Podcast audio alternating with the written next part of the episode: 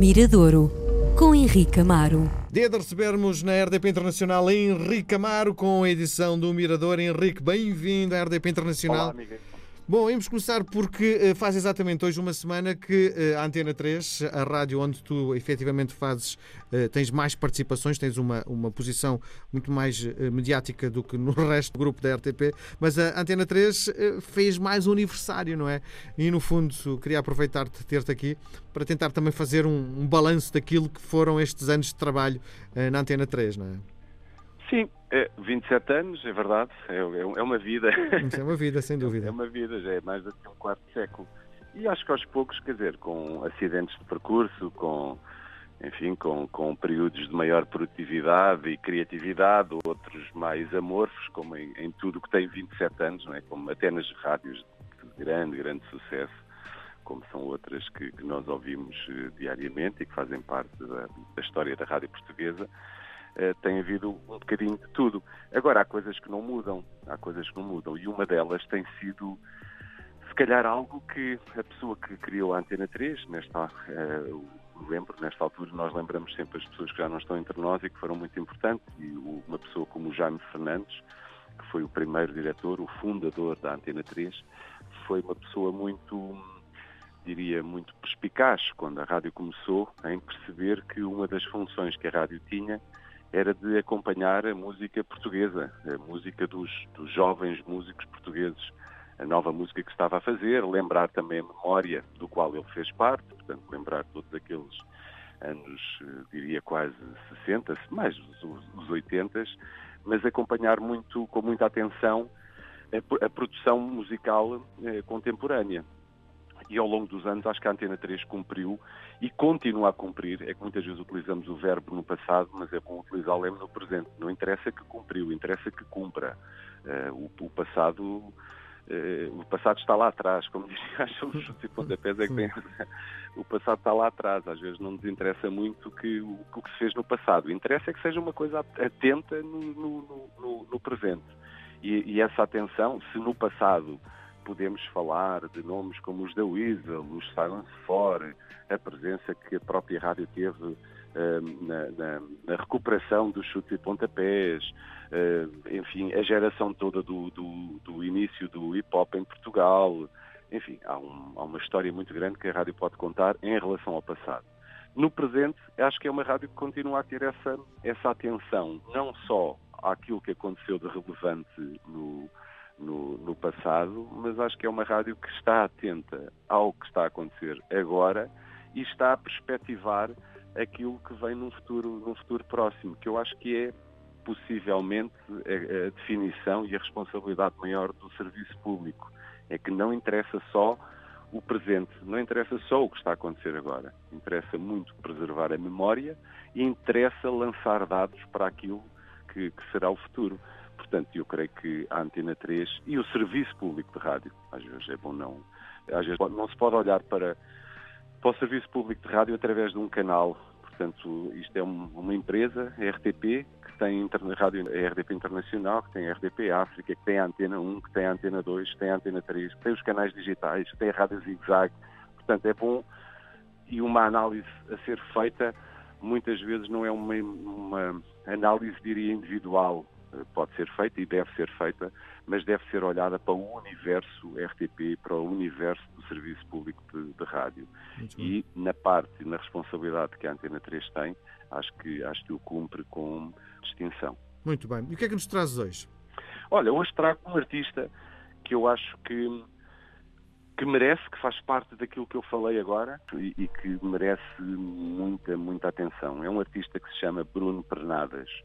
Uh, talvez não seja um, é um artista que já faz, é um músico, um compositor, um músico de excelência que faz música há mais de 10 anos, embora continua como muitos outros que temos falado aqui no Miradouro, não é um músico de grandes públicos, ainda não é, não sei se vai ser, mas é um músico extremamente respeitado. E diria que é um é um músico singular, é um músico que não há não há muitos em Portugal como ele e no mundo calculo que existam, mas não, não são assim muito isto é, não há, não há um Bruno Pernadas debaixo de cada pedra. Não é? é, um, é um músico realmente muito, muito singular. É um músico com escola, é um guitarrista, mas que tem uma noção musical que vai para lá do seu, do seu instrumento.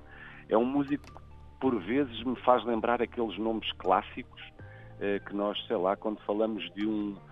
Do, do, como é que ele se chama? Do, do compositor dos, dos, dos, dos, dos Beach Boys quando lembramos assim esses, esses nomes realmente que fizeram a história da música ou que ajudaram a construir a história da, da, da música rock e do pop rock, pessoas que têm um, uma concepção musical hum, grande, eh, que, que, pensam, pensam uma canção na, na, na, sua superficialidade, mas na sua profundeza, a riqueza dos arranjos, o modo como vai buscar eh, vários instrumentos da mesma canção e que eles se jogam todos numa harmonia incrível e como se fossem um, um, corpo, um corpo só, uma canção que tem cordas, uma canção que tem eh, metais, saxofone, que tem várias vozes, que tem teclados, que tem um lado rítmico, que tem, enfim, é, um, é uma espécie de, há muita gente que quando retrata o, a música do Bruno Pernadas e muito este último disco que acabou de sair, que se chama Private Reasons, portanto, razões privadas,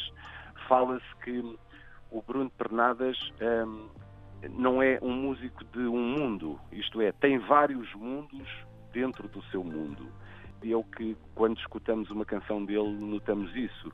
Notamos lá a presença clássica do, do, do, do, pop rock, mas notamos eh, a presença do, do, jazz, presença da música exótica, a presença do rock, do pop, Portanto, é, é, há músicos que conseguem realmente construir o seu universo com uma multiplicidade de universos muito, muito grande.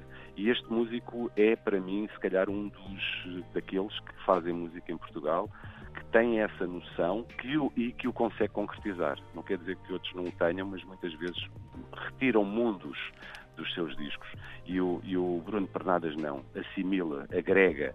E então neste último disco é um, é um para mim é um diria quase um, um festim. É, aquilo é um, é um, grande banquete, um grande banquete musical.